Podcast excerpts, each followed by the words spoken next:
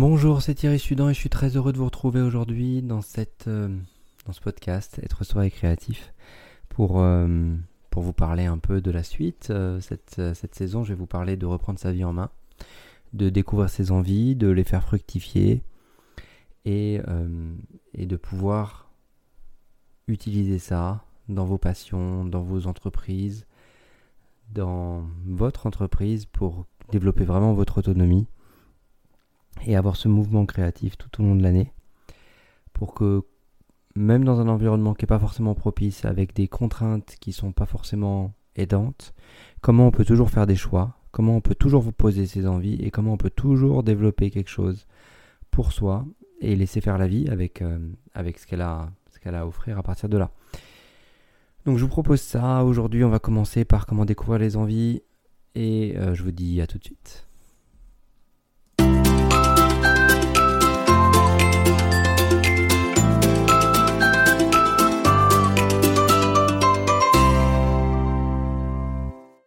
Découvrir ses envies, tout un programme pour reprendre sa vie en main. L'idée, c'est déjà d'essayer de faire appel à cette énergie d'adolescent, à cette énergie d'instinct qui, quoi qu'il arrive, quoi qu'il puisse se passer dans un cadre qui peut paraître parfois très très enfermant, va arriver à, à dépasser ça, à, à, trouver les ressources pour, euh, pour aller chercher euh, ce qu'il lui faut.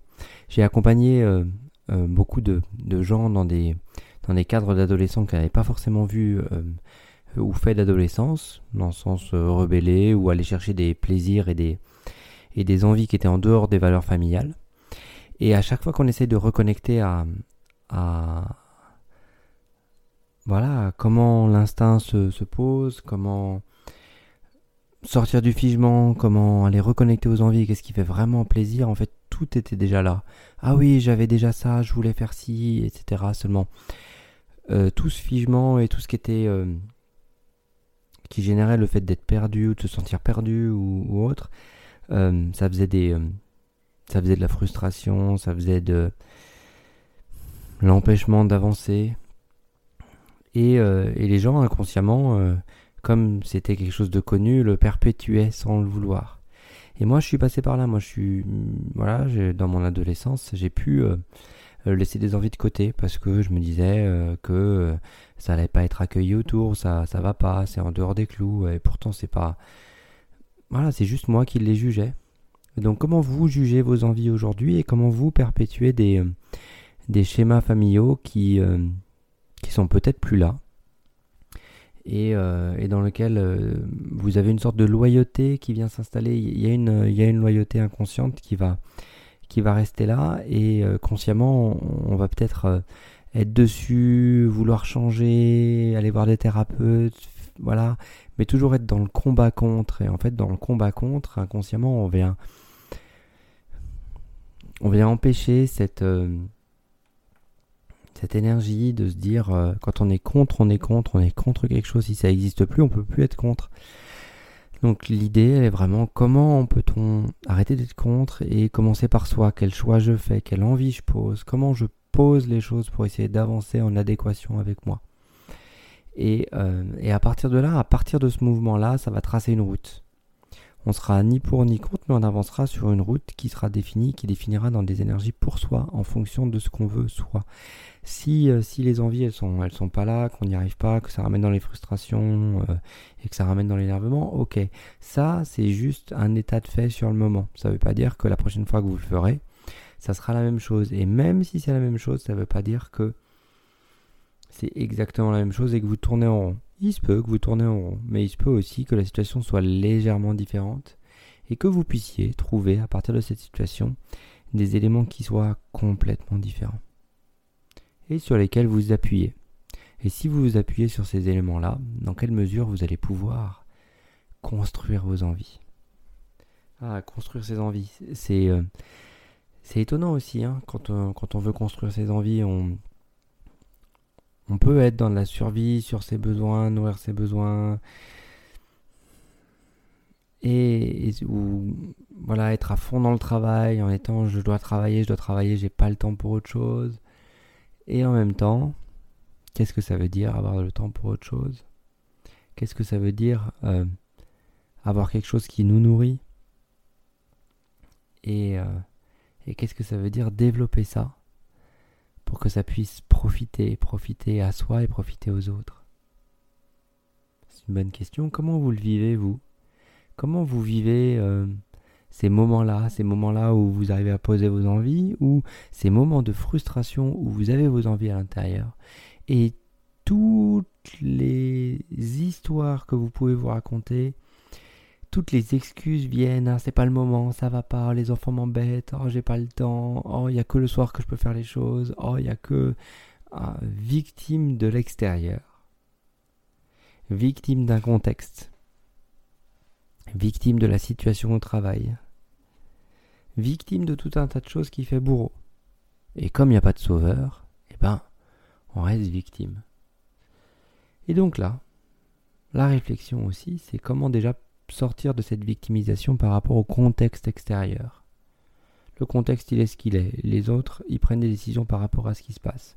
Si votre chien, il prend la décision d'aller déterrer les tulipes que vous venez de planter devant la porte alors qu'elles étaient magnifiques, qu'elles commençaient à peut-être ouvrir et, et, voilà, ça, vous n'avez pas prise.